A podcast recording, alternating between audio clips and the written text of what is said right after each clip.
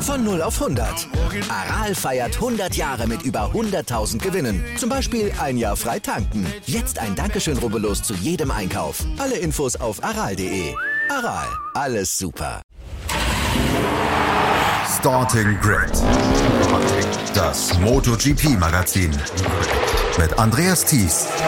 In Zusammenarbeit mit motorsporttotal.com auf meinsportpodcast.de.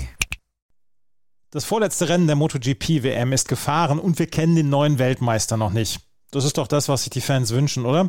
Auch wenn Francesco Bagnaia nur noch einen 13. Platz beim Rennen in Valencia benötigt, um sich zum neuen Titelträger zu krönen, haben wir in Sepang noch nicht die Entscheidung gesehen. In der Moto 2 scheint eine kleine Vorentscheidung gefallen zu sein. In der Moto 3 holte John McPhee seinen ersten Saisonsieg. Herzlich willkommen zu einer neuen Ausgabe von Starting Grid, dem MotoGP-Magazin. Hier unter anderem auf meinsportpodcast.de und überall, wo ihr Podcasts hören könnt. Mein Name ist Andreas Thies. Bei mir wieder der Redakteur von unserem Kooperationspartner motorsporttotal.com, Gerald Dierenberg. Hallo Gerald. Hallo, Servus. Ja, Gerald, ähm, ein Rennen ist, steht noch vor uns, das in Valencia, und wir kennen den MotoGP-Weltmeister noch nicht, auch wenn die Wahrscheinlichkeit, dass äh, Francesco Bagnaia Weltmeister werden wird, relativ groß ist. Aber das ist doch das, was wir uns alle gewünscht haben. Ja, absolut. Der Vorsprung von Bagnaia ist halt doch relativ groß. Also er hat da eigentlich schon eine Hand am Weltmeisterpokal, aber es ist noch nicht entschieden. Wir wissen, im Motorsport kann alles passieren und äh, Regen, Flag-to-Flag-Rennen in Valencia könnte natürlich auch sein, wie wir es schon ein paar Mal in der Vergangenheit gehabt haben. Also es ist noch nicht entschieden, aber es sieht natürlich für, für Bagnaia sehr, sehr gut aus, ja. Ja, wir haben ein letztes Wochenende oder ein vorletztes Wochenende jetzt in Sepang erlebt in Malaysia und ich möchte noch einmal gerade darüber sprechen, dass diese Rennstrecke ja schon ziemlich cool ist dann, ja, auch mit, mit Steigungen in der Kurve etc. Das ist schon ein bisschen das, was Motor, Motorsport ausmacht, oder? So, so ein bisschen so ein, so ein vielfältiges Profil, was wir jetzt hier auch gesehen haben. Ja, vor allem, wenn wir uns davor Phillip Island anschauen, das eine Oldschool-Rennstrecke ist, einen ganz anderen Charakter hat. Jetzt Sepang eigentlich ein, unter Anführungszeichen, moderner Renntempel, der eben auch von, von Hermann Tilke gebaut wurde, ist aber jetzt auch schon äh, über 20 Jahre her, seit diese Rennstrecke eröffnet wurde und auch sehr abwechslungsreich, wie du es selber gesagt hast, ja, vor allem in den ersten zwei, drei Sektoren ähm, komplett unterschiedliche Kurven, äh, technisch anspruchsvoll, dann die zwei langen Geraden, die auch charakteristisch sind für diese Rennstrecke mit der engen Haarnadel bei der Zielkurve, wo man überholen kann, wo auch unterschiedliche Linien äh, möglich sind, wie wir es vor allem in den kleinen Klassen gesehen haben. Dazu kommt, ähm, Sepang ist immer sehr heiß, extrem hohe Luftfeuchtigkeit, also für die Fahrer ist das körperlich auch sehr, sehr sehr anstrengend. Da bin ich vor allem im nächsten Jahr dann gespannt, wie das ist, wenn wir dann noch das Sprintrennen haben am Samstag, also wie, wie da die Fahrer dann mit der, mit der Physis umgehen werden. Aber insgesamt schon eine moderne Rennstrecke und Anführungszeichen, aber auch eine coole Rennstrecke, die eben sehr viel Abwechslung hat und einen eigenen Charakter hat auch. Sepang hat dieses Rennen, diese MotoGP gestern beheimatet und es war ein sehr, sehr spannendes Rennen. Und wie der Rennverlauf gelaufen ist, das lassen wir uns von der Kollegin Alina Stahn erklären. Francesco Bagnaia baut seine WM-Führung mit dem Sieg in Sepang weiter aus. Er setzt sich gegen Markenkollegen Enya Bastianini durch, WM-Rivale Fabio Quattararo wurde Dritter. Vom Start an führte Jorge Martin vor Bagnaia und Bastianini und verschaffte sich einen großen Vorsprung. Zunächst sah es so aus, als könnte ihn keiner einholen, bis er dann in Runde 7 zu Sturz kam. Bagnaia übernahm die Führung und kämpfte mit Bastianini bis zum Schluss um den Sieg. Die beiden Ducatis erfuhren sich zwischenzeitlich einen Vorsprung von drei Sekunden auf Platz drei. Bastianini überholte Bagnaia im Rennverlauf einmal, doch konnte die Führung nicht lange halten. Bis zum Zielstrich lauerte er in Bagnaias Nacken, aber konnte keine weitere Attacke setzen. Fabio Quattararo konnte mit dem Tempo der Ducatis zwar nicht mitgehen, eroberte aber Platz 3 und erhält sich so eine kleine Chance auf den WM-Titel beim Saisonfinale in Valencia. Er hat allerdings 23 Punkte Rückstand auf Bagnaia. Aleix Espargaro beendet das Rennen als Zehnter und scheidet damit aus dem Titelkampf aus. Aleix Espargaro ist ausgeschieden. Wir haben nur noch diesen Zweikampf zwischen Fabio Quattraro und Francesco Bagnaia. Und dann kommen wir mal so ein bisschen ja auf die Ergebnisse zu sprechen, was Alina dann auch gerade angesprochen hat. Francesco Bagnaia hatte kein gutes Qualifying, ist nur von Platz 9 gestartet und hat sich allerdings in den ersten beiden Runden beziehungsweise in den ersten beiden Kurven ja schon nach vorne gekämpft. Und dort hat er dann irgendwann die Führung übernommen, weil unter anderem Jorge Martin sein Motorrad weggeschmissen hat. Ähm, er hat diese Führung bis zum Ende verteidigt. Gab es da so ein ganz kleines bisschen dann auch ja vielleicht eine Stallorder, dass Bastianini bloß keinen Quatsch machen soll? Ja, also das war natürlich sehr interessanter Rennverlauf. Also auf der einen Seite natürlich der Granatenstart von Bagnaia, da äh, hat er sich in der ersten Kurve gleich auf Platz zwei reingebremst. Das war wirklich gigantisch. Ja. Also das, das, das war sicher einer der besten Starts seines, seines Lebens, hat auch selber gesagt. Und äh, Kurz zu, zu Jorge Martin. Ich meine, der ist im, im Qualifying absoluter Rundenrekord, Streckenrekord gefahren. Die erste Zeit unter 1,58 Minuten und wir wissen auch aus den kleinen Klassen, dass er im Qualifying einfach extrem stark ist. Hat in der MotoGP jetzt auch ein paar Mal gezeigt und ist vielleicht momentan der schnellste Fahrer auf, auf eine Runde. Aber dass es dann im Rennen wieder so weghaut, das ist schon äh, nicht gut für ihn. Und, und das ist natürlich, wenn man sich ansieht, welche Ergebnisse Bastianini im Endeffekt in dieser Saison äh, erreicht hat und gezeigt hat, ist es natürlich schon klar verdient, dass Bastianini den Platz im Werksteam bekommen hat und nicht, nicht Martin. Ja, du kannst schon schnell sein, aber wenn du es dann halt öfters mal wegschmeißt, dann ist es halt äh, nicht gut ja, für, die, für den WM-Titel und WM-Kampf natürlich. Aber dieses, dieses Duell da an der Spitze, das war schon, schon gigantisch und, und ich finde am, am bemerkenswertesten oder am unterhaltsamsten war zu beobachten die Ducati-Box, ja, wo die, die Verantwortlichen miteinander diskutiert haben und, und was machen wir und, und hier und, und da und, und weil Bastianini, der ist da voll auf Sieg gefahren, der hat sich auf gut Deutsch wirklich nichts geschissen, ja, um die WMs und hat gesagt, so, ich will hier Rennen gewinnen, Punkt, ja. Ähm, es ist, also der hat ja wirklich Druck gemacht und wir haben ja im während des Rennens mehrere Szenarien gehabt. Also die beiden kämpfen da vorne um, um den Sieg und äh, ähm, Quadraro wird von, von Besecchi eingeholt. Jetzt denken wir mal rein theoretisch, Besecchi überholt Quadraro und Quadraro ist nicht am Podium. Dann wäre Bagnaia mit dem Sieg äh, Weltmeister, ja. Und was wäre, wenn, wenn Bastianini vorne ist, was macht dann Ducati? Ja? Äh, Gibt es dann wirklich eine Stallorder? Hält, er sich, hält sich äh, Bastianini dann dran und, und lässt Bagnaia vorbei? Also das war schon ein, ein Szenario, das sich ergeben hätte können. Oder auf der anderen Seite, und das wäre das Worst-Case-Szenario für, für Ducati gewesen, die duellieren sich so hart, dass sie sich in die Kiste fahren, beide stürzen und Quattro gewinnt das Rennen. Ja. ja. Hätte er natürlich rein theoretisch auch sein können. Also diese, diese Anspannung in der, in der Ducati-Box, das war schon, schon irre. Ja, also das war echt, echt irre zu beobachten. Ja, und, und äh, Bastianini hat nachher gesagt, er wollte in der letzten Runde noch was probieren und hier wirklich äh, angreifen und, ein, und das Rennen gewinnen. Aber es, er hat, war dann ein bisschen am Limit mit den Reifen. Ich weiß es nicht. Ja, wenn es wenn's, wenn's hier wirklich nicht um den WM-Titel gegangen wäre oder wir beim ersten Rennen des Jahres gewesen wären, dann hätte er vielleicht noch was probiert. Ja, vor allem in die, in die letzte Haarnadel rein und mal schauen, was passiert. So, glaube ich, hat er dann am Ende doch gesehen, das wäre Risiko, wäre, glaube ich, zu groß gewesen, ja, dass, dass man da noch was probiert und dann liegen beide auf der Nase. Ich meine, Bastianini geht ins Werksteam nächstes Jahr und jetzt rein theoretisch, wenn er den man abgeräumt hätte im, im Worst-Case-Szenario, dann würde er, glaube ich, nicht so, so herzlich willkommen heißen, heißen ja nächstes Jahr in seinem künftigen Team. Also so ja. wie es im Endeffekt ausgegangen ist, das Rennen war aus Ducatis Sicht eh das beste Szenario aus den anderen Worst-Case-Szenarien, die sich da rein theoretisch noch ergeben hätten können. Also du hast es ja gesagt, die, die äh, Blicke in die Box gerade bei Ducati, die waren schon sehr interessant und der Rennchef von Ducati, der hat da sicherlich den einen oder anderen komischen Gedanken gehabt während dieses Rennens und Bastianini hat am Ende keinen Quatsch gemacht. Du glaubst aber nicht, dass da in irgendeiner Weise ähm, gesagt worden ist, hier komm, halte ich mal zurück. Ja, es wurde schon ein Schild mal rausgehalten, dass, dass der, wo Bagnaia drauf gestanden ist, mit dem Hinweis, dass Bastianini jetzt nichts Verrücktes machen soll, hat er im Endeffekt auch nicht äh, gemacht. Aber er hat halt schon ordentlich Druck gegeben. Also wie, wie, wie Bagnaia da mal überholen musste, das, da musste er schon ans Limit gehen. Also das war jetzt nicht irgendwie vorbeigewunken oder so, mhm. sondern das war, da wurde da wirklich, wirklich gekämpft, ja. Es ist halt, es ist halt die Frage, die, die von außen auch immer schwer zu beantworten ist wenn Fahrer halt 100% geben und am Limit sind, dann passieren eher selten Fehler. Ja? Wenn du jetzt das Tempo rausnimmst und äh, langsam, etwas langsamer herumcruist, dann kann viel schneller ein Fehler passieren. Also vielleicht ist es auch gar nicht einmal so negativ, dass, dass, dass Bastianini gesagt hat, so wir pushen da echt jetzt voll ans Limit, ja. Aber ist von außen schwer, schwer zu beurteilen. Bastianini hat ja schon damals gesagt in, in, in, Valenz, äh, in Aragon und Misano, wie sie sich so eng duelliert haben, äh, wo er gesagt hat, ja, aber ich weiß, was ich mache und es passiert da eh nichts. Ja. Also er hat, er hätte da nicht jetzt das Gefühl gehabt, dass er da jetzt zu viel Risiko eingeht und dass eine Gefahrensituation wird, dass sie crashen oder so. Aber es ist hart, hart ums, hart gekämpft worden. Für uns Zuschauer natürlich optimal, wenn da wirklich gekämpft wird und nicht nur nach Stall oder nach Hause gecruised wird.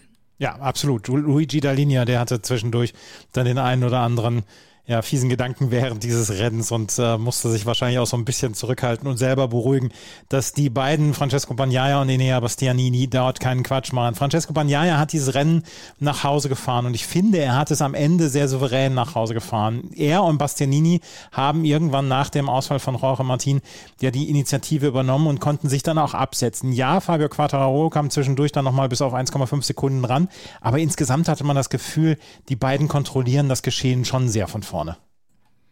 Ja, und es wird natürlich auch mit Blick aufs nächste Jahr halt sehr interessant, wenn, wenn sie beide Teamkollegen im, im Ducati-Werksteam sind. Ducati hat momentan das, das beste Motorrad, sie sind auf jeder Strecke siegfähig eigentlich. Mhm. Und wenn dann die zwei im gleichen Team vom ersten Rennen an wahrscheinlich äh, gegenseitig um den WM-Titel kämpfen, dann wird das nächstes Jahr wahrscheinlich die, die dominierende Geschichte über die Saison sein, was da alles zwischen den beiden passieren wird. Ja. Ja, also Francesco Bagnaia gewinnt dieses Rennen und ist jetzt 23 Punkte vor ähm, der Yamaha von Fabio Quattararo. Und wir können ja mal dieses Rennen, dieses, diesen Zweikampf dann beleuchten, weil Fabio Quattararo hatte ein ähnlich ja, miserables Qualifying wie Francesco Bagnaia. Er selber ist von Platz 12 äh, nach vorne fahren müssen oder musste von Platz 12 nach vorne fahren. Und das hat er geschafft, auch er in den ersten Runden, dass er sich nach vorne gekämpft hat. Und ich finde, er hat gestern das, das beste Rennen seit langer, langer Zeit gefahren. Er ist am Ende auf Platz 3 eingefahren, 16 Punkte. Und das ist das erste Podium seit Österreich, seit Spielberg gewesen für ihn. Und ähm, ich glaube, das ist das beste Rennen seit, seit Wochen gewesen von ihm. Er konnte endlich dann auch mal angreifen, fand ich.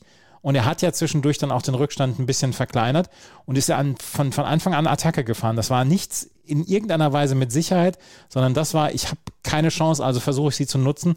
Und das hat mir imponiert, dieses Rennen von Fabio Quattararo. Wie ging es dir?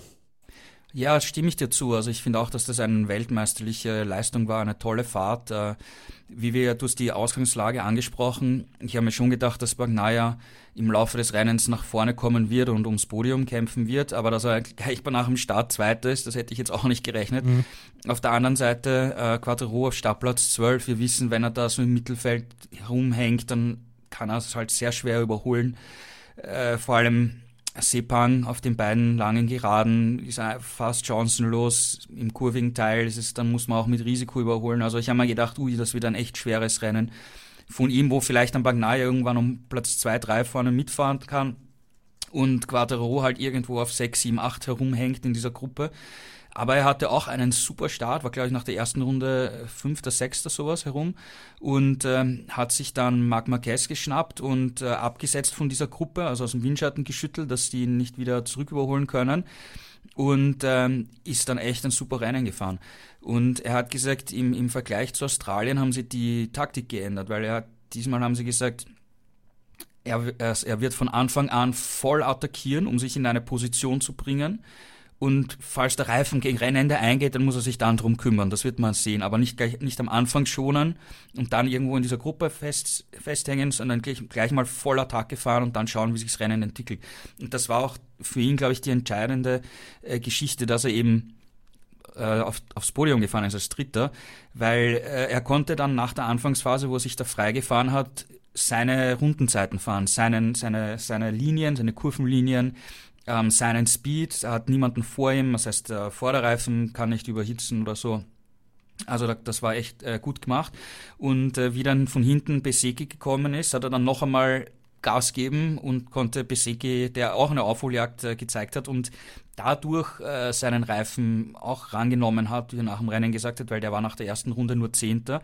Und dass der dann wieder so in Podiumsnähe kommt, war eigentlich auch Wahnsinn. Ja, also das ist ganz klar, warum er der beste Rookie des Jahres ist. Aber dann, wie er hinter Quadraro war, hat Quadraro nochmal Gas gegeben und Besecki hat gesagt, okay, mir ist der Reifen dann eingegangen und, und da konnte ich keine Akzente mehr setzen, weil rein theoretisch, was wir eh vorher gesagt haben, wenn Besecki Quadraro überholt hätte, dann hätte er ja die WM-Entscheidung für Bagnaia gebracht, ne? wenn, wenn äh, Quattro nicht am Podium gestanden wäre. Aber insgesamt, äh, Quattro hat es hat, genutzt, äh, die Chance.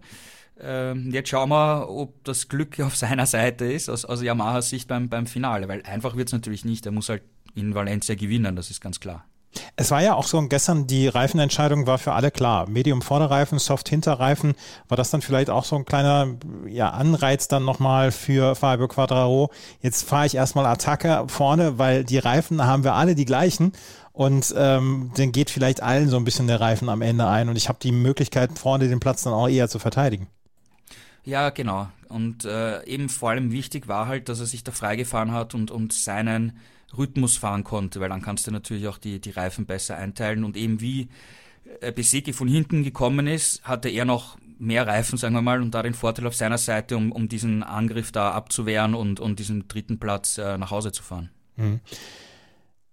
Francesco Bagnaia hat dieses Rennen gewonnen und Fabio Quattraro ist Dritter geworden. Jetzt ist die, die Mathematik, was dieses Rennen angeht und beziehungsweise was die Entscheidung in dieser WM-Wertung angeht, relativ klar. 23 Punkte Vorsprung hat Francesco Bagnaia. Er braucht eigentlich nur noch den 13. Platz in ähm, Valencia, um den Titel zu holen. Fabio Quattraro muss eigentlich darauf hoffen, dass Francesco Bagnaia ausscheidet und er das Rennen gewinnen muss. Wir haben die Entscheidung noch nicht, aber ähm, ich brauche sehr viel Fantasie, um mir vorzustellen, dass Fabio Quattraro Valencia gewinnen wird und Francesco Bagnaia nur 14. wird.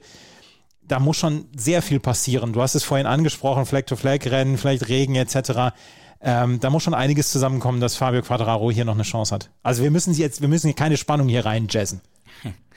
Ja, das stimmt, aber wenn wir uns erinnern, äh, vor einigen Jahren ist mal Valentino Rossi als WM-Führender nach Valencia gekommen, vor Niki Heden ein paar Punkte. Und man hat gesagt, ja, okay, Valentino macht das, dann ist er gestürzt, ist eben weit hinten gewesen im Feld und ja, jeden hat die hat genug Punkte gesammelt und ist Weltmeister geworden. Ja, aber mhm. da war, damals war der Abstand natürlich nicht so groß wie wie jetzt. Ja, weil im, im, im Prinzip Quadro muss auf jeden Fall gewinnen, das steht außer Frage.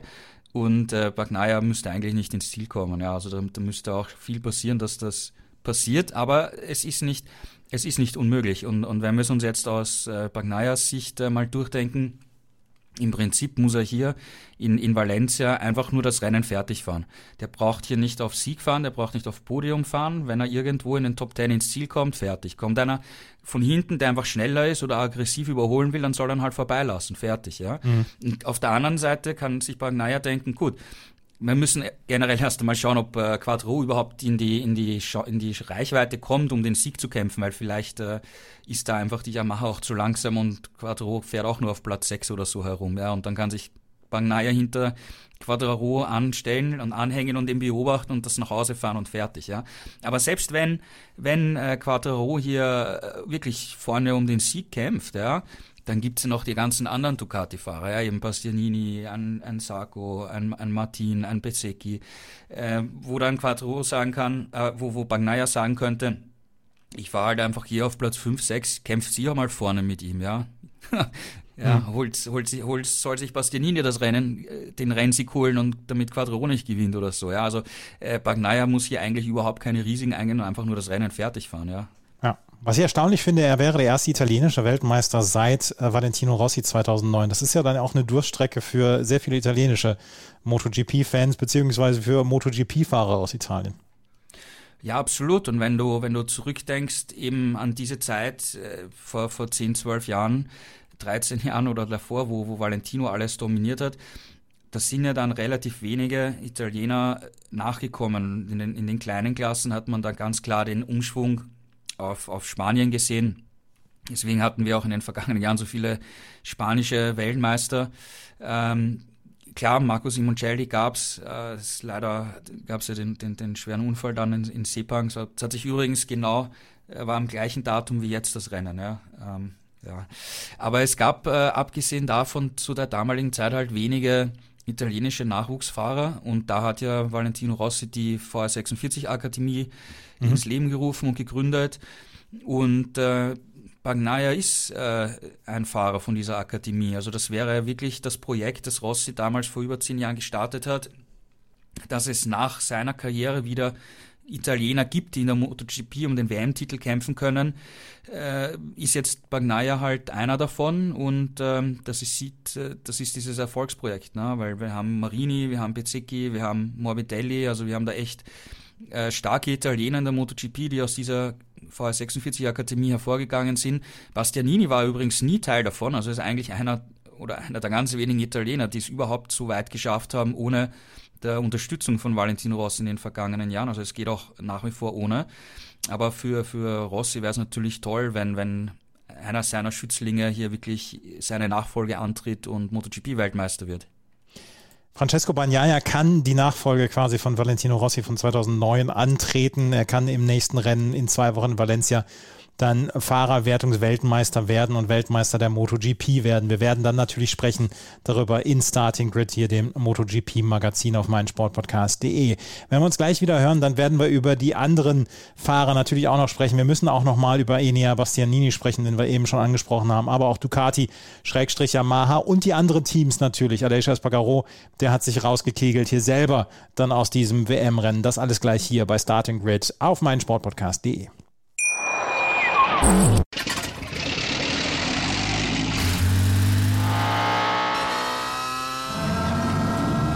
Von 0 auf 100. Aral feiert 100 Jahre mit über 100.000 Gewinnen. Zum Beispiel ein Jahr frei tanken. Jetzt ein Dankeschön, rubbellos zu jedem Einkauf. Alle Infos auf aral.de. Aral, alles super. Gerald hat es vorhin schon angesprochen, Inea Bastianini wird nächstes Jahr im Werksteam fahren. Er ist jetzt schon als Nicht-Werksfahrer auf Platz 4 in der Fahrerwertung und er wird den Platz 4 behalten. Er kann sogar noch an Aleix Espargaro vorbei. Insgesamt, bevor wir auf Ducati jetzt zu sprechen kommen, was für ein Jahr von Inea Bastianini. Er hat ähm, drei Saisonsiege gehabt, er ist diverse Male mehr noch aufs Podium gekommen. Junge, Junge, wächst da ein Talent ran. Ja, absolut. Eine, eine echt tolle Saison, vor allem am, am Jahresanfang, wo er quasi mit dem alten Motorrad äh, einem Bagnaia auch um die Ohren gefahren ist. Aber Ducati musste das neue Motorrad eben erst aussortieren und ist dann in, in Tritt gekommen.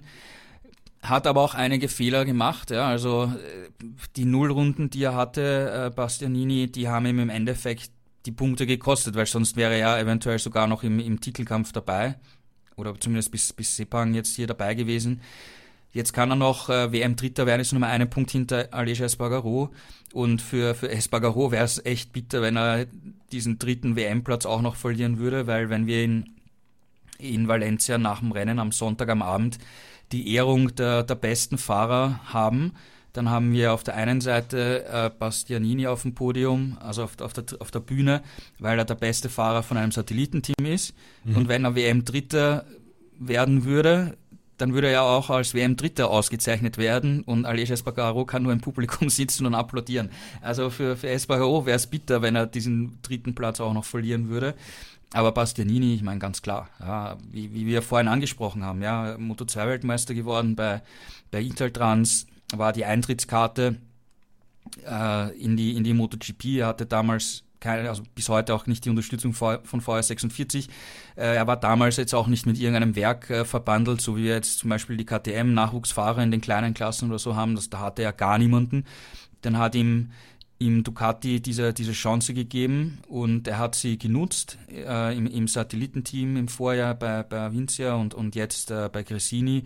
Absoluter Durchbruch, wird absolut verdient äh, ins, ins Werksteam aufsteigen und wie ich anfangs schon gesagt habe, ich kann mir sehr gut vorstellen, dass wir im nächsten Jahr ein Stallduell zwischen Bastianini und Bagnaia um den WM-Titel haben. Und wer sich da am Ende durchsetzt, keine Ahnung. Das wird unser Thema 2023 sein. Da werden wir noch genug drüber sprechen, dann hier auch bei Starting Grid. Aber lass uns gerade noch über das äh, gesamte Ergebnis von Ducati dann sprechen. Wir haben Platz 1 und Platz 2 mit Bagnaia und Bastianini, Platz 4 mit Marco Besecchi, der auch ein sehr couragiertes Rennen gefahren ist. Ähm, wir haben Platz 6 für Jack Miller und wir haben Platz 9 für Jorn Sarko. Natürlich die Ducati wieder in der Top 10 prominent besetzt. Ähm, Marco Besecchi, Bastianini, Bagnaia sehr, sehr gut. Auch Jack Miller in Ordnung. Das Wochenende kann sich trotzdem sehr, sehr sehen lassen. Ja, absolut. Ja, also die sind geschlossen stark wie immer. Äh, Ducati ist übrigens jetzt mit diesem Rennen auch äh, Teamweltmeister, also das Werksteam. Und äh, so wie es aussieht, wird Pramac wahrscheinlich auch die, die Teamwertung des Satellitenteams gewinnen, weil da haben sie äh, doch einen, ja, fast einen sehr guten Vorsprung auf, auf Cressini, aber es ist wurscht, es wird auf jeden Fall ein Ducati-Team in, in Valencia auch diese Wertung gewinnen. Also ein, ein voller Erfolg für Ducati in, in eigentlich allen äh, Wertungen. Ja, Rookie des Jahres, bester Rookie ist ja auch Besicki schon. Also die, die räumen hier die Trophäen in diesem Jahr ab. Äh, haben sie sich, glaube ich, nach so vielen harten Jahren, wo sie gedemütigt wurden und dann gekämpft haben und im Endeffekt auch nie Weltmeister wurden, haben sie sich jetzt, glaube ich, auch mal verdient, hier richtig äh, abzusahnen. Das war insgesamt wirklich äh, wieder eine starke Vorstellung von der Ducati mit Platz 1, 2, 4 und 6.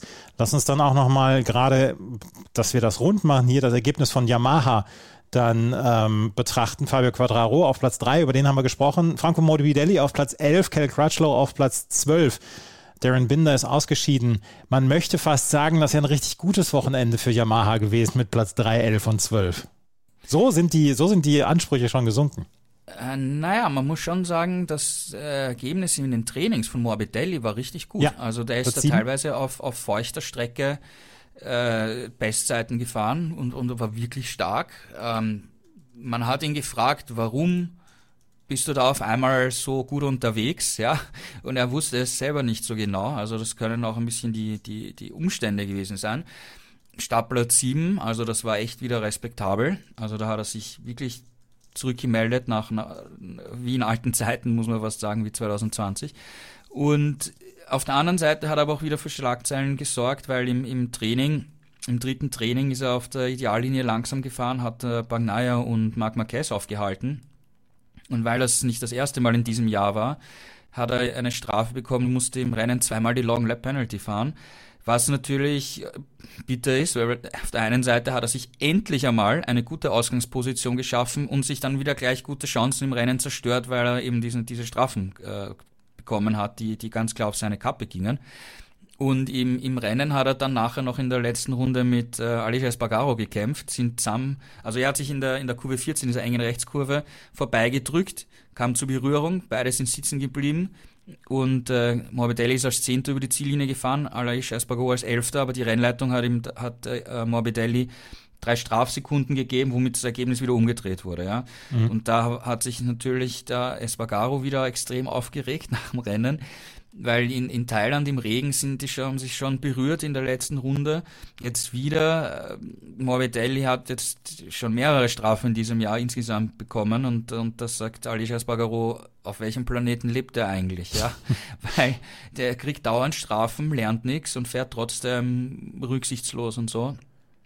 Äh, Morbidelli meinte auf der anderen Seite, äh, für ihn war das ein normales Manöver, weil er kann mit der Yamaha auf der Geraden nicht überholen, muss es woanders probieren und wenn es da in einer nicht schnellen Kurve zu einer Berührung kommt, dann gehört das für ihn halt dazu. Ja, für ihn ist es ein normales Manöver.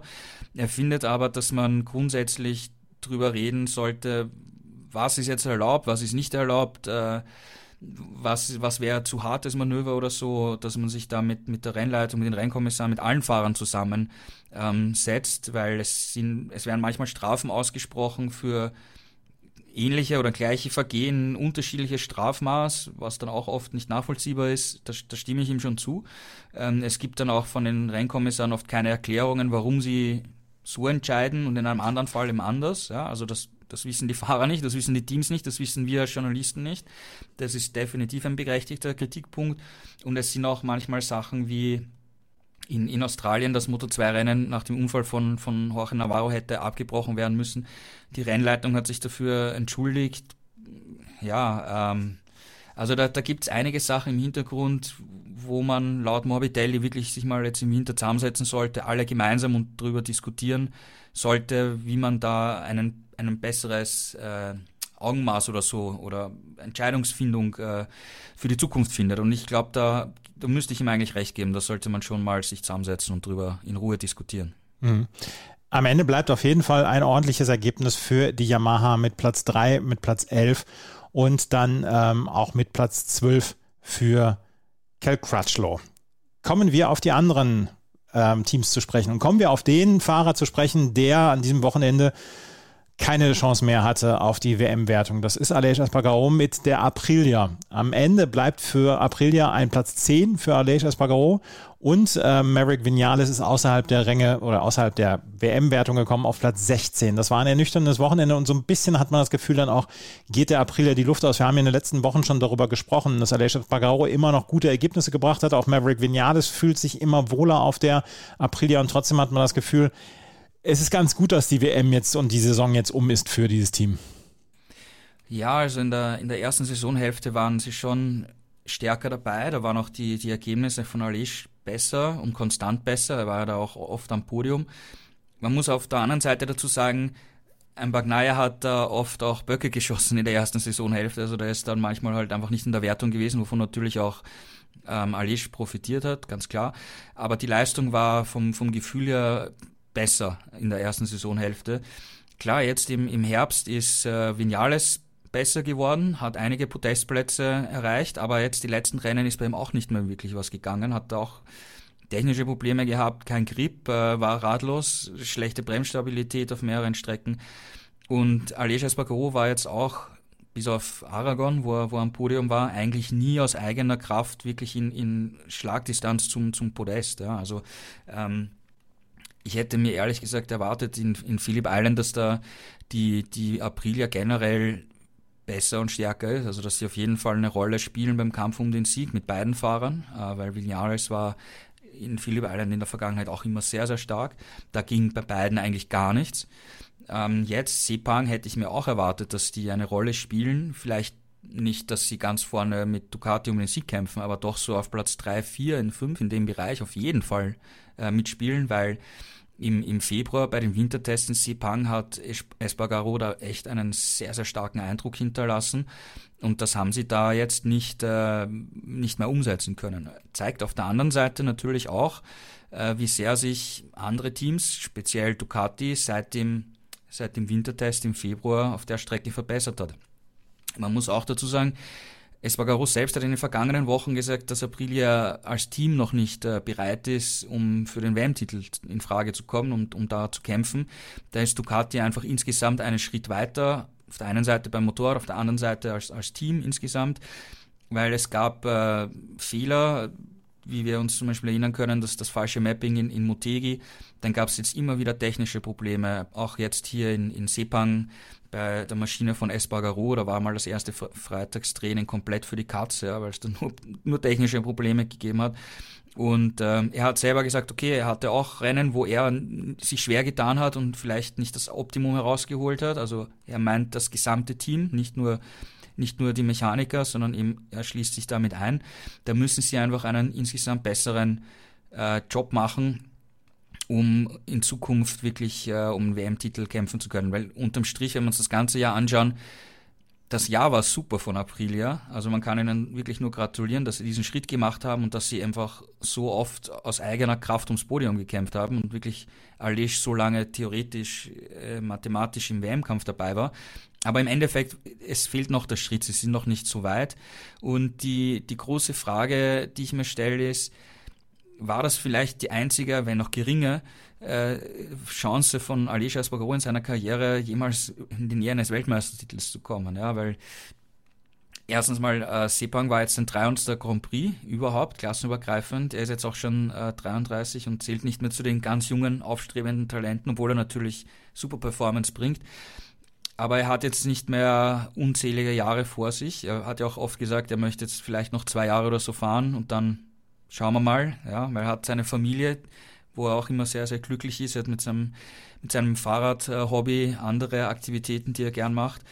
Und wenn wir uns Aprilia insgesamt anschauen, ja, da fehlt noch ein Schritt, klar. Und äh, sie haben jetzt die Concession-Vorteile nicht mehr im, im kommenden Jahr. Wir haben gesehen früher bei Ducati, wie die das verloren haben, dass sie dann einen Schritt zurück gemacht haben oder stehen geblieben sind, sagen mhm. wir mal, bis sie dann wieder einen Schritt nach vorne gemacht haben. Dasselbe haben wir in der Vergangenheit bei KTM gesehen, das haben wir bei Suzuki gesehen oder eben KTM aktuell auch noch. Die sind ja auch wieder im Aufholprozess, dass sie wirklich aus eigener Kraft konstant vorne dabei sind. Und da wird die Frage eben sein, das haben wir eh schon mal gesagt, wie, wie sich der Aprilia aufstellt. Gleichzeitig haben sie nächstes Jahr das, das Satellitenteam, ähm, was im Hintergrund eine irrsinniger organisatorischer Aufwand ist, ja jetzt plötzlich nicht nur vier Motorräder vorzubereiten, sondern acht und so weiter. Also das ist auch, da, da, da muss im Hintergrund wirklich sehr, sehr viel passieren und das ist ein, ein Kraftakt und da ist die Frage, ob dann nicht vielleicht die, die Performance mal mittelfristig mal etwas leidet, bis sich da alles im Hintergrund eingespielt hat, diese ganzen Strukturen und man dann wieder den, den nächsten Schritt wieder nach vorne machen kann. Und da ist eben die Frage, die ich mich frage, wir können das jetzt noch nicht beantworten, das werden wir erst in, im nächsten Sommer oder so beurteilen können, aber ob dann Aprilia vielleicht jetzt ein bisschen stagniert und im nächsten Jahr es schwieriger wird, aus eigener Kraft so oft aufs Podium zu fahren und, und damit Espargaro vielleicht in seiner Karriere, die jetzt wahrscheinlich auch nicht mehr ewig gehen wird, nie wieder in die Nähe eines WM-Titels kommt oder dass dann erst andere Fahrer sind in ein paar Jahren, äh, die dann die Früchte des Erfolges ernten. Ja, man, man, hat, man sieht es ja bei Ducati, äh, wie lange es wirklich gedauert hat, um in diese Position zu kommen, um beim WM-Finale klarer WM-Favorit zu sein. Aprilia ist ab sofort ein ganz normales Team, ne? Jetzt nach den Concession-Verlusten etc. Und wir müssen nächstes ja, genau. Jahr müssen wir so ein bisschen einreihen dann ja auch. Ja, genau. Also sie haben also im Endeffekt, dass die, dass sie nicht mehr mit, mit den Stammfahrern testen dürfen, das gilt eh schon, seit sie die verloren haben im Laufe dieses Jahres. Aber sie haben dann auch weniger Wildcards. Sie dürfen äh, während der Saison keine, keine Motorentwicklung machen. Ähm, also, also im Hintergrund dürfen sie entwickeln, aber sie dürfen keine neue Spezifikation mehr bringen. Ja. Und in diesem Jahr haben sie ja zwei oder drei Updates äh, von der Motorspezifikation gebracht. Mhm. Auf der anderen Seite, du darfst dann auch weniger Motoren einsetzen über die Saison gesehen. Das heißt, du musst hier auch wieder mehr an der Zuverlässigkeit arbeiten, was wieder rein theoretisch ein bisschen Performance kosten könnte oder so, oder je nachdem. Also das ist eine ganz andere äh, Situation und du, du musst auch anders im Hintergrund planen, ja, weil wenn du jetzt sagst, du machst eine neue Entwicklung, die größer ist, dann geht es eigentlich auch schon fürs nächste Jahr. Und Sachen, die Aprilia jetzt im Laufe des Jahres bringen konnte, können sie dann halt nicht mehr machen. Ja? Und eben auch weniger testen und so weiter. Die Testarbeit, diese paar Testtage mit den Stammfahrern, das ist halt äh, so, so wenig. Das, das hat schon alles einen Einfluss. Man sieht's man sieht's bei KTM, ja, wo sie die Concessions verloren haben. Letztes Jahr war schwierig, dieses Jahr es tun sie sich auch schwer. Sie sind nicht meilenweit weg, aber sie tun sich schwer und sind nicht konstant vorne dabei, wie sie es 2020 waren. Also das hatte bei KTM definitiv Auswirkungen und ich bin gespannt, wie, wie Aprilia dann mit dieser Situation umgeht. Langfristig gesehen machen sie natürlich das komplett Richtige, ja, weil du musst erfolgreich sein, um die Concessions zu verlieren. Das heißt, das haben sie mal geschafft. Jetzt bauen sie das Satellitenteam auf mit RNF das war auch ein langer Plan, den Massimo Rivola verfolgt hat. Das machen sie jetzt auch. Also perspektivisch gesehen äh, ist das alles richtig, was sie machen. Nur es könnte natürlich sein, dass dadurch die Performance im nächsten Jahr vielleicht etwas leidet und es dann erst wieder ein übernächstes Jahr oder so soweit ist, dass sie wirklich aus eigener Kraft um, um viele Rennsiege kämpfen können. Wir werden sehen nächstes Jahr. Und es wird eine der interessanteren Geschichten sein, wie Aprilia dann mit der quasi Normalität dann umgehen wird und ob Aleix Espargaro nochmal so ein Jahr hinlegen wird können wie in diesem Jahr. Kommen wir auf die anderen Teams noch kurz zu sprechen, weil da haben wir dann ja auch noch KTM und die Suzuki. Suzuki haben wir letzte Woche schon darüber gesprochen, dass sie sich mit einem Bang verabschieden wollen und äh, auch dieses Mal haben sie dann durchaus wieder eine gute Rolle gespielt. Juan Mir auf Platz 19, gut, das ist nicht so richtig gut, aber Alex Rins wieder auf Platz 5 und äh, wir können sagen, die beiden, sowohl Juan Mir als Alex Rins, geben nicht auf und, und sagen nicht, es ist mir alles egal, was die Suzuki macht, sondern äh, versuchen diese Saison wirklich ordentlich zu Ende zu bringen. Und das finde ich ist das Beste, was wir, was wir erwarten können. Ja, mir ist gestürzt. Das war jetzt natürlich nicht optimal aus seiner Sicht. Und Alex Rins ist ein komplett solides, super Rennen gefahren. Mehr ist da, glaube ich, nicht möglich gewesen, weil Podium-Speed hatte er nicht, hat sich aber in der Verfolgergruppe durchgesetzt. Absolut solides Rennen, fünfter Platz. Kann man, kann man nichts Negatives sagen. Positiv natürlich. Er hat es er hat's solider hingebracht. Ja. Also ähm, war in Ordnung, ja. Mhm. Also die Suzuki in ihren letzten Rennen und wir werden natürlich Alex Renz und äh, Ron Mir dann nächstes Jahr dann auch wiedersehen. Die KTM hat in diesem, an diesem Wochenende mit Platz 8 mit Brad Binder den besten Platz geholt. Miguel Oliveira auf Platz 13 und Rolf Fernandes auf Platz 15, Remy Gardner auf Platz 18. Wie wirst, würdest du diese, dieses Wochenende für KTM einordnen? Ja, eigentlich eh so wie immer. Ja. Also Brad Binder holt die Kohlen aus dem Feuer, ist der Racer, mhm. fährt in die Top 10, ist jetzt nicht vorne dabei, ist immer in dieser, dieser Mittelfeldgruppe halt ganz gut dabei und, und das sind eben diese siebten, achten Plätze, die er häufig eingefahren hat und, und was momentan einfach, einfach das Maximum ist. Ähm, Ralf Fernandez hat am Sonntag Geburtstag gefeiert, hat einen WM-Punkt geholt, ähm, hat er feiern können. ähm, ja, Oliveira war jetzt nicht berühmt irgendwie, hat er, ich glaube, er hat sogar eine Strafe gehabt, Long Lap Penalty, bin ich mir jetzt gar nicht sicher, aber spielt er eigentlich nicht wirklich eine Rolle.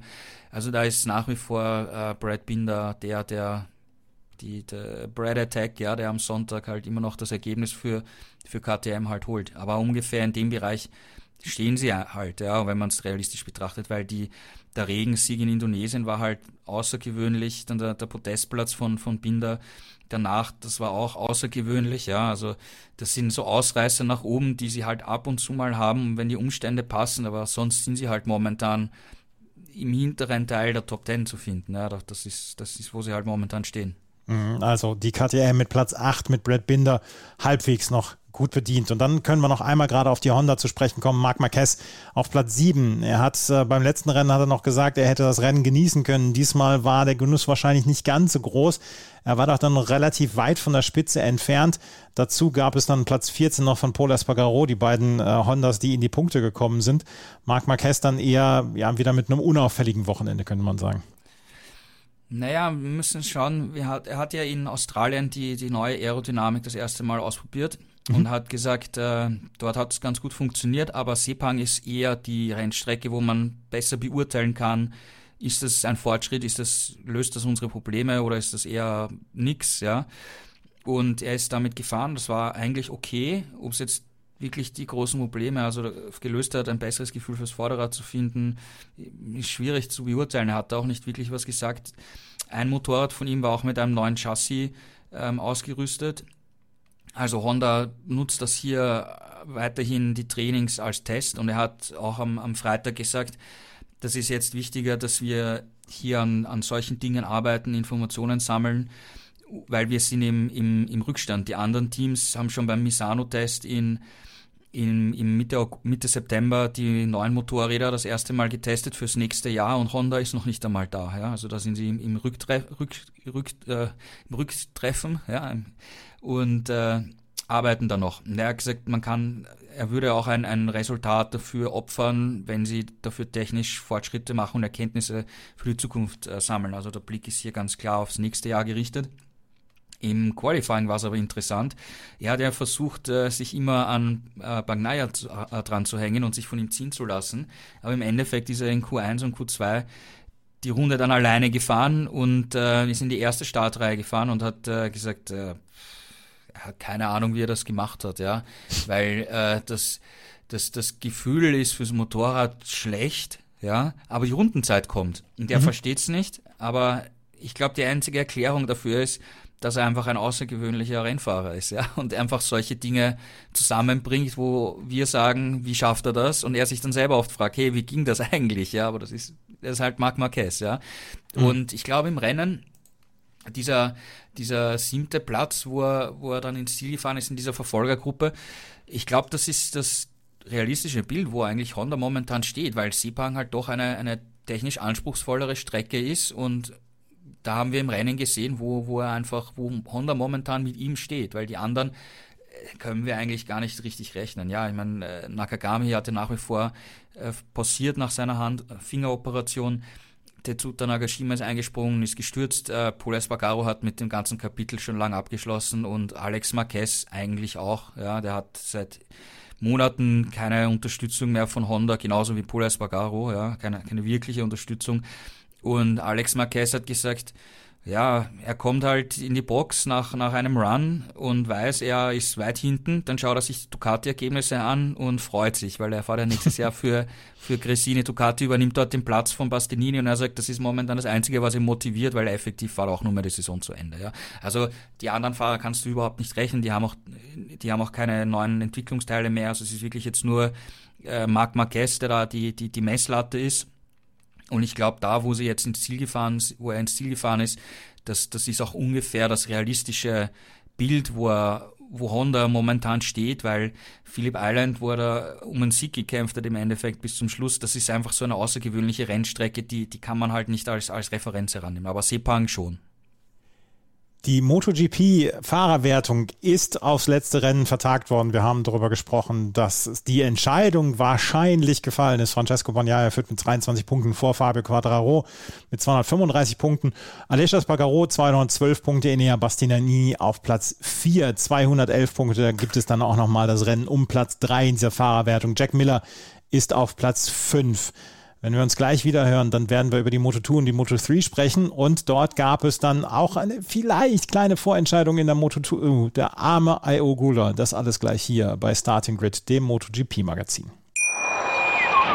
Wie viele Kaffees waren es heute schon? Kaffee spielt im Leben vieler eine sehr große Rolle. Und das nicht nur zu Hause oder im Café, sondern auch am Arbeitsplatz. Dafür gibt es Lavazza Professional. Kaffee am Arbeitsplatz, der genauso lecker schmeckt wie in eurem Lieblingscafé. Die perfekte Kaffeelösung für jede Art von Unternehmen. Klein, mittel, groß. Ihr habt auf jeden Fall einen Kaffee, der schmeckt. Die richtige Motivation für eure Arbeitstage. Alle Infos zu Lavazza Professional findet ihr auf lavazzapro.de mit allen Kaffeelösungen für euer Büro.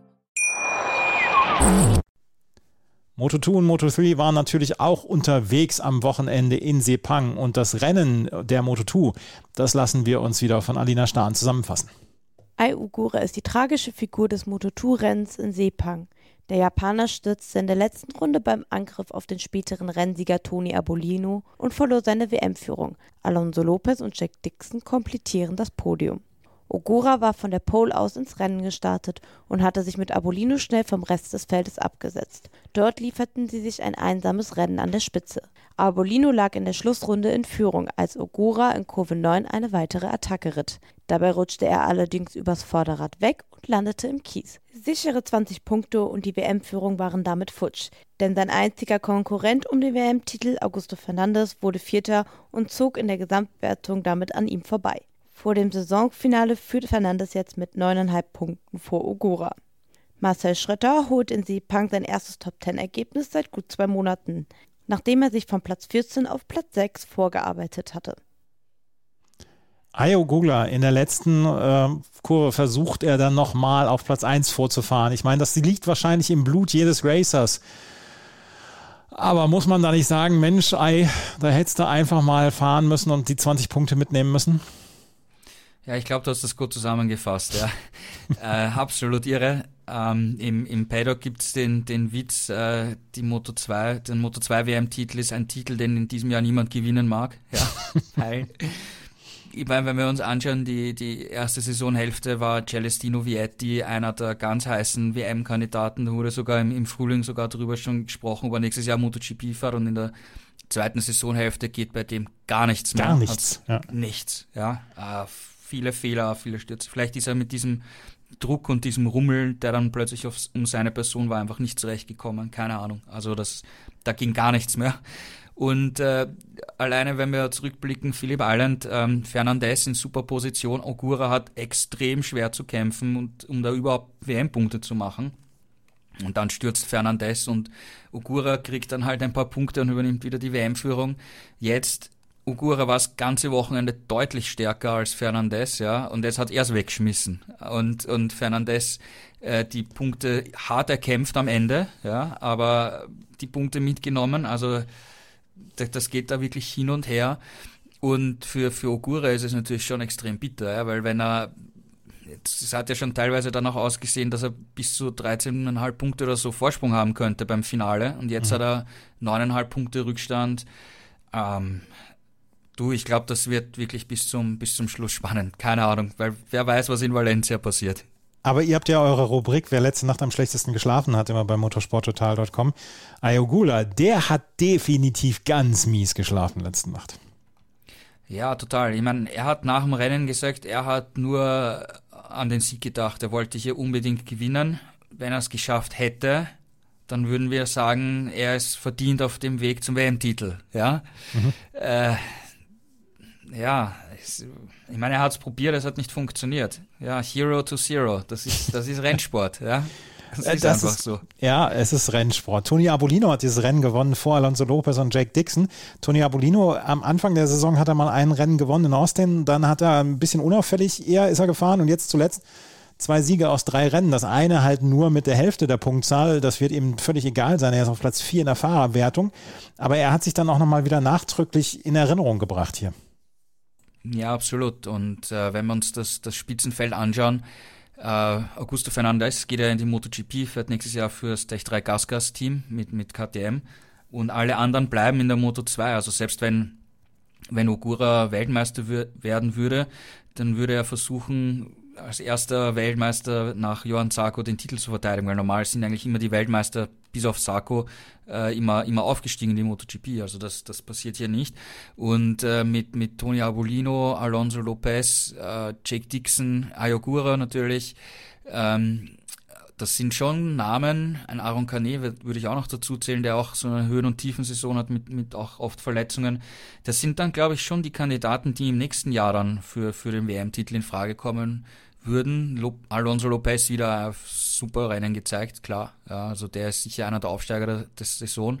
Und Abolino fängt sich auch. Ich meine, der ist ja auch erst in seiner, seiner zweiten äh, Moto 2 Saison und, und, und kommt, ja, und fängt sich. Und ist in einem Top-Team mit Mark VDS. Also sicher jemand, der nächstes Jahr im WM-Kampf auch eine Rolle spielen wird.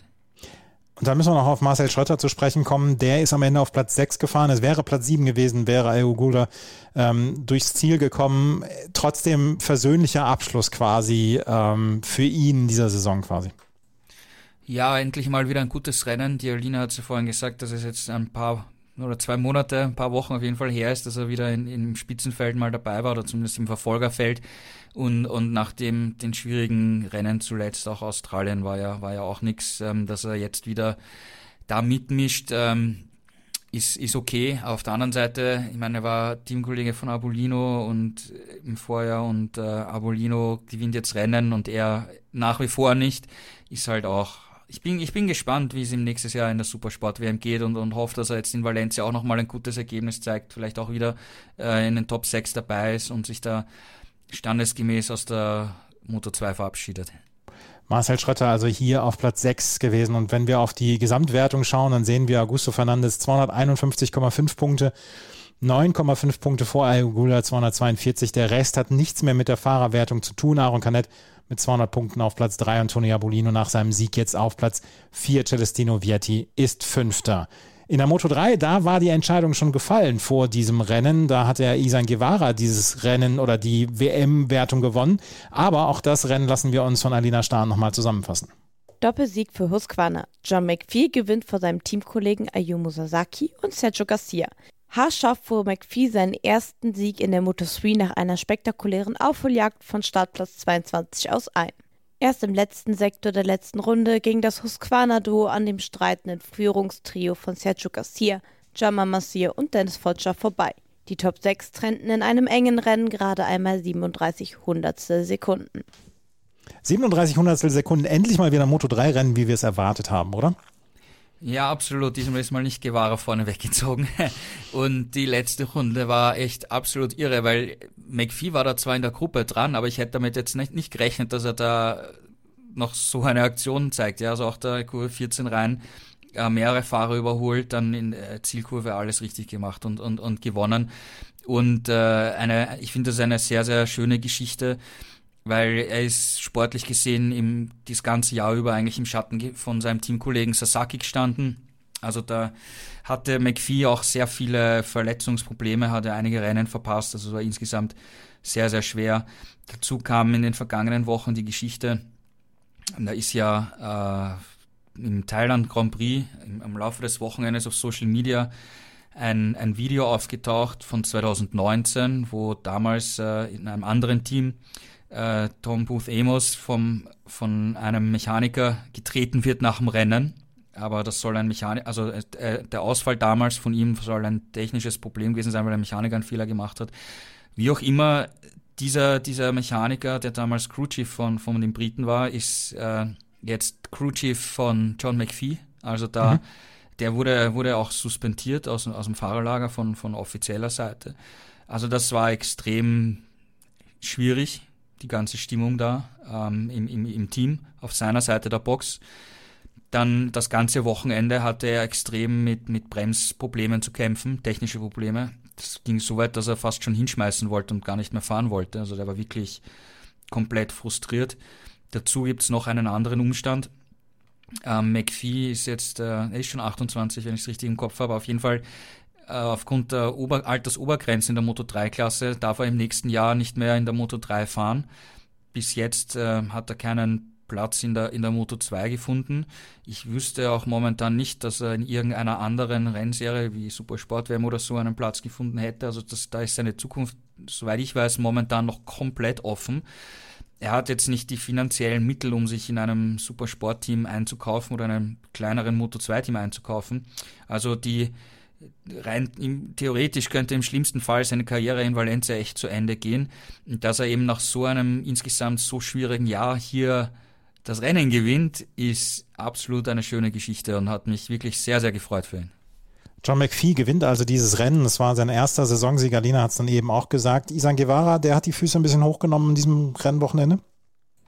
Nein, also er hat schon mitgekämpft, aber da gab es diese eine Situation am, am Ausgang der, der, Zielkurve, wo sie auf die Gera Zielgerade beschleunigt haben. Da war er direkt hinter Ayumu Sasaki auf Platz 2 und dann ist Sasaki schlagartig langsamer geworden. Vielleicht hat er sich verschalten oder den, den Gang nicht erwischt, keine Ahnung. Und äh, die Ware ist da ganz leicht ans Hinterrad von ihm gefahren, ist rechts raus auf die Wiese gekommen und hat echt Glück gehabt, dass er auf dieser noch nassen Wiese nicht gestürzt ist. Also das war echt eine sehr, sehr brenzlige Situation. Hat sich dann eben weiter hinten wieder im Feld eingeordnet und ja, das war dann eh schon, äh, ich glaube, im letzten Renndrittel, also da war dann nicht mehr viel mehr zu machen, dass er da noch nach vorne kommt. Dieses Rennen gewonnen hat ähm, am Ende John McPhee mit äh, Vorsprung vor Ayumu Sasaki und Sergio Garcia ist Zweiter gewonnen. In der Fahrerwertung führt Isan Guevara mit äh, uneinholbar vor Sergio Garcia und Dennis Foggia. Es gibt noch den Platz, den Kampf um Platz zwei zwischen Sergio Garcia, Dennis Foggia und Ayumu Sasaki. Fünfter ist Dennis Öncü. Lass uns nochmal auf dieses Rennen in zwei Wochen zu sprechen kommen. Gibt es noch in irgendeiner Weise ein Datum, worauf wir achten müssen jetzt in den nächsten zwei Wochen oder gilt nur noch die komplette Vorbereitung in diesem Valencia-Wochenende? Also es gilt jetzt eigentlich nur mehr der Vorbereitung auf dieses Valencia-Wochenende. Ähm, ich bin gespannt, was zum Beispiel ein Quadro oder so auf, auf Social Media postet, äh, wie er sich da vorbereitet, was er so, so treiben wird bis dahin. Es war ähm, vor diesem äh, Rennwochenende in, in Sepang, haben äh, KTM hat getestet und ich glaube sogar Honda hat getestet in, in, in Jerez. Jetzt äh, kommende Woche, also eigentlich diese Woche, wird äh, Craig Crutchlow in, in Jerez testen mit äh, Yamaha für das nächste Jahr und die vorbereiten ähm, für den, für den Postseason-Test, weil am Dienstag nach dem Saisonfinale in Valencia haben wir einen Testtag mit allen offiziellen äh, Stammfahrern und da werden wir eben, die neuen Motorräder für fürs nächste Jahr sehen. Also das wird dann noch nach dem WM-Showdown nochmal ein sehr, sehr interessanter Tag werden, äh, mit Blick auf die Zukunft natürlich. Wir werden darüber sprechen in 14 Tagen dann auf äh, meinsportpodcast.de hier bei Starting Grid, dem MotoGP Magazin. Und in der Zwischenzeit könnt ihr natürlich und solltet ihr natürlich dann motorsporttotal.com in euren Bookmarks haben und dann schauen wir mal, wer in 14 Tagen das Rennen gewinnen wird und wer dann Weltmeister wird, ob Francesco Bagnaia die Nerven behält in den 14 Tagen, dann diesen, diesen WM-Sieg dann nach Hause zu fahren. Das war es mit der heutigen Ausgabe von Starting Grid, dem MotoGP Magazin. Wir hoffen, das hat euch gefallen. Wenn es euch gefallen hat, freuen wir uns über Bewertungen, Rezensionen auf iTunes und auf Spotify. Gerald, ich danke dir sehr und viel Spaß in den nächsten 14 Tagen mit der Vorbereitung auf Valencia. Ja, danke, vielen Dank und bis zum nächsten Mal. Vielen Dank fürs Zuhören. Bis zum nächsten Mal. Auf Wiederhören.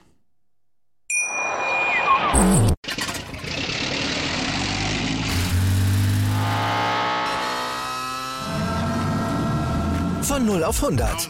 Aral feiert 100 Jahre mit über 100.000 Gewinnen. Zum Beispiel ein Jahr frei tanken. Jetzt ein Dankeschön, rubbellos zu jedem Einkauf. Alle Infos auf aral.de. Aral, alles super. Ich habe mich natürlich schockverliebt, weil die war wirklich ganz, ganz klein. So begann die Mensch-Hund-Beziehung zwischen Christina und Tierschutzhund Frieda. Und wie es danach, nach dem ersten Moment der Verliebtheit, so weiterging und welche Klippen es danach zu umschiffen galt, das hört ihr in der neuen Ausgabe von Iswas Dog, dem Podcast für harmonische Mensch-Hund-Beziehungen. Iswas Dog? Mit Malte Asmus. Überall, wo es Podcasts gibt.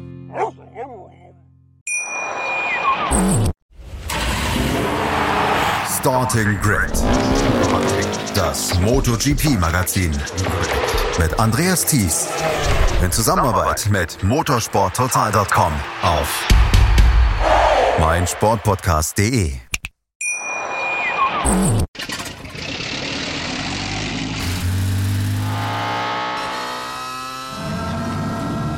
Von 0 auf 100. Aral feiert 100 Jahre mit über 100.000 Gewinnen. Zum Beispiel ein Jahr frei tanken. Jetzt ein Dankeschön, rubbellos zu jedem Einkauf. Alle Infos auf aral.de. Aral, alles super.